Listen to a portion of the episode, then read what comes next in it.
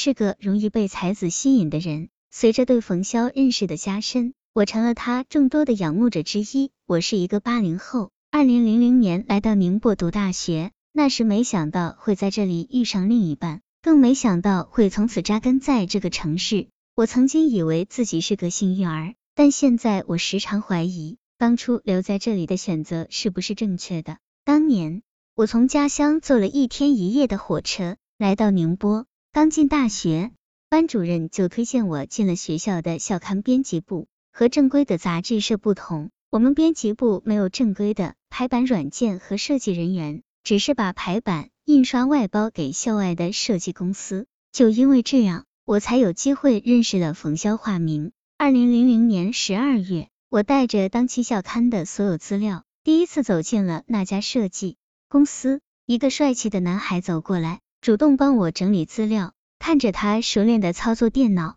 仔细的导入稿件，神情那么专注，我很安心。几小时后，校刊的大样出来了。那个男孩嘱咐我说：“先拿回去校对一下。”有什么要改动的，尽管找我。我叫冯潇，和那家公司接触多了，我渐渐知道冯潇的身份。他是总经理的儿子，公司的副总，计算机专业毕业，主管公司的设计业务。在别人眼中，他是个青年才俊。虽然公司规模不大，但冯潇很有才干。我是个容易被才子吸引的人。随着对冯潇认识的加深，我成了他众多的仰慕者之一，默默的关注着他。这种暗暗的欣赏一直延续了好几年。我仰慕冯潇，却没机会把这心思透露给他。幸好，我暗暗观察发现，一九七九年出生的他，身边一直没有固定的伴侣，也没打算结婚。我一边说，一边意味深长的望着他。我想，他应该懂了我眼里的信息。转眼到了二零零二年下半年，学校要验制一批台历和贺卡。我和冯潇又成了搭档。那时我的课程安排比较宽松，有大把的空闲时间，于是经常和冯潇一起去吃饭、打羽毛球。正是那段时间，我们的距离迅速拉近。一次晚餐，我主动点了红酒，并和冯潇聊起了恋爱的事。我说我很渴望在大学时代能遇见一个有才能又珍惜我的人。我一边说，一边意味深长的望着他。我想。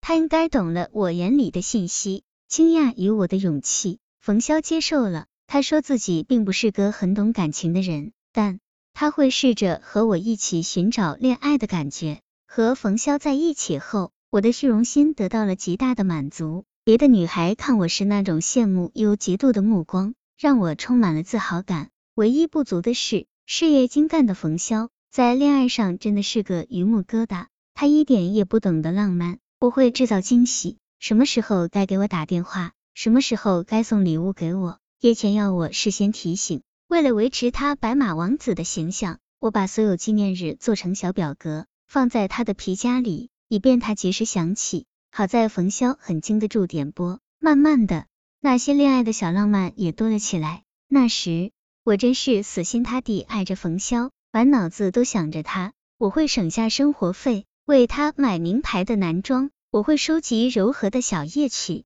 刻成光盘，陪伴他失眠的夜晚。我会在周末赶去他家，亲手为他做上几道菜。很快，冯潇的父母也熟悉了我，看得出来，他们对我还算满意。获得了冯潇父母的首肯，我出入他家的频率更高了，也有更多机会陪着他去和朋友聚会。但冯潇的一些小细节，让我的心里打起了疙瘩。比如，有时去他家吃完饭，天已经很晚了，我很想让冯潇送我回学校，可他从不会主动提起，很多次都是在他父母的要求下，他才磨磨蹭蹭的穿鞋出门，往往也只是象征性的送我下楼，就让我打车回学校了。又比如，有时候和冯潇的朋友们聚餐，他的朋友也带了女友，但我们的待遇太不一样了，他的朋友会殷勤的给女友夹菜。倒饮料，席间亲密的耳语几句，冯潇却只管自顾自地吃饭。我觉得自己是饭桌上多余的人，我委屈过，也怀疑过他是否真心爱我，但最后都被我对他的爱战胜了。我觉得我离不开冯潇，为他做什么都值得，永无休止的奉献自己。却得不到一点温情的回报。我的婚姻为何如此失衡？二零零五年，我毕业不久，在冯潇父母的催促下，我们结婚了。刚出校门就结婚，而且婆家家境不错，店里里还有一辆轿车。我曾是班里同学羡慕的对象，我也希望这种幸福感会一直延续下去。但现实慢慢的变了样子。冯潇在恋爱时漫不经心，我本寄希望于他婚后会有所改变，对我多用心一些。可是我很快发现，这个设想太天真了。他还是他，甚至比婚前更变本加厉。恋爱时，我为了赢得冯潇和他家人的喜欢，经常包揽家务，一到他家就做饭、洗菜、洗碗、拖地。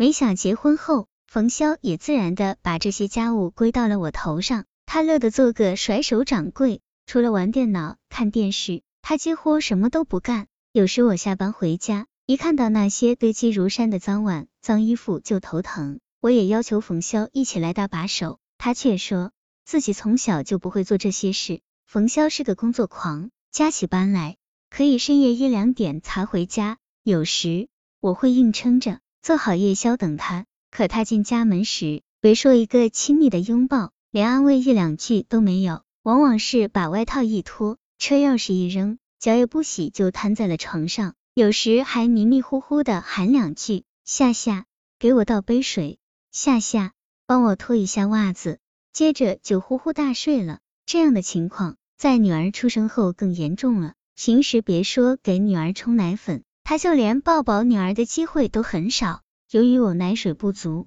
一直给女儿吃的是奶粉，容易饿。女儿常常半夜醒来，哇哇大哭要吃的。冯潇那段时间正接了新的项目，有时半夜还会起来，在电脑上捣鼓那些软件。一听女儿哭，他就烦得不得了。有一次，他干脆穿上衣服、鞋子，带上笔记本电脑，到外面住宾馆去了，一住就是一个星期。我觉得特别难受。那时我还没出月子，正是需要丈夫关心的时候，而且女儿还需要人照顾，保姆再能干。也不能代替孩子亲生父母的关心啊！我真怀疑冯潇到底爱不爱这个孩子。平凡琐事里的阴影，一层一层的把我包围着。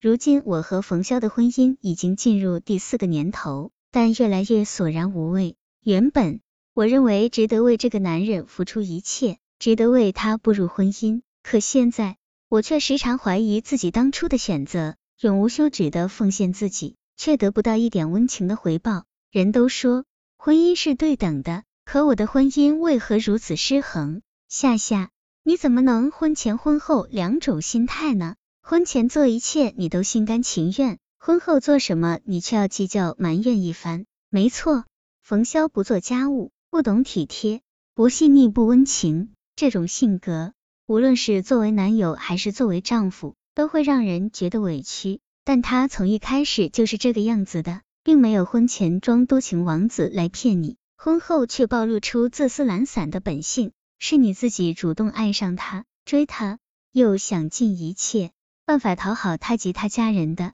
几年恋爱，你没有改变他，那么你就应该对婚后的生活情形有足够的心理准备。既然你寄希望于婚姻会改变他，现在为何才四年就忍受不下去了？为何不寄希望于随着年龄的增长，也许有一天他会变得温存细心起来？其实看了半天，冯潇也就是感情粗糙了一点，大格其实很不错的，有事业心，工作上忘我，吃得起苦，也没在外拈花惹草。夏夏大可不必因为细节上对你不周到，就否定他整个人。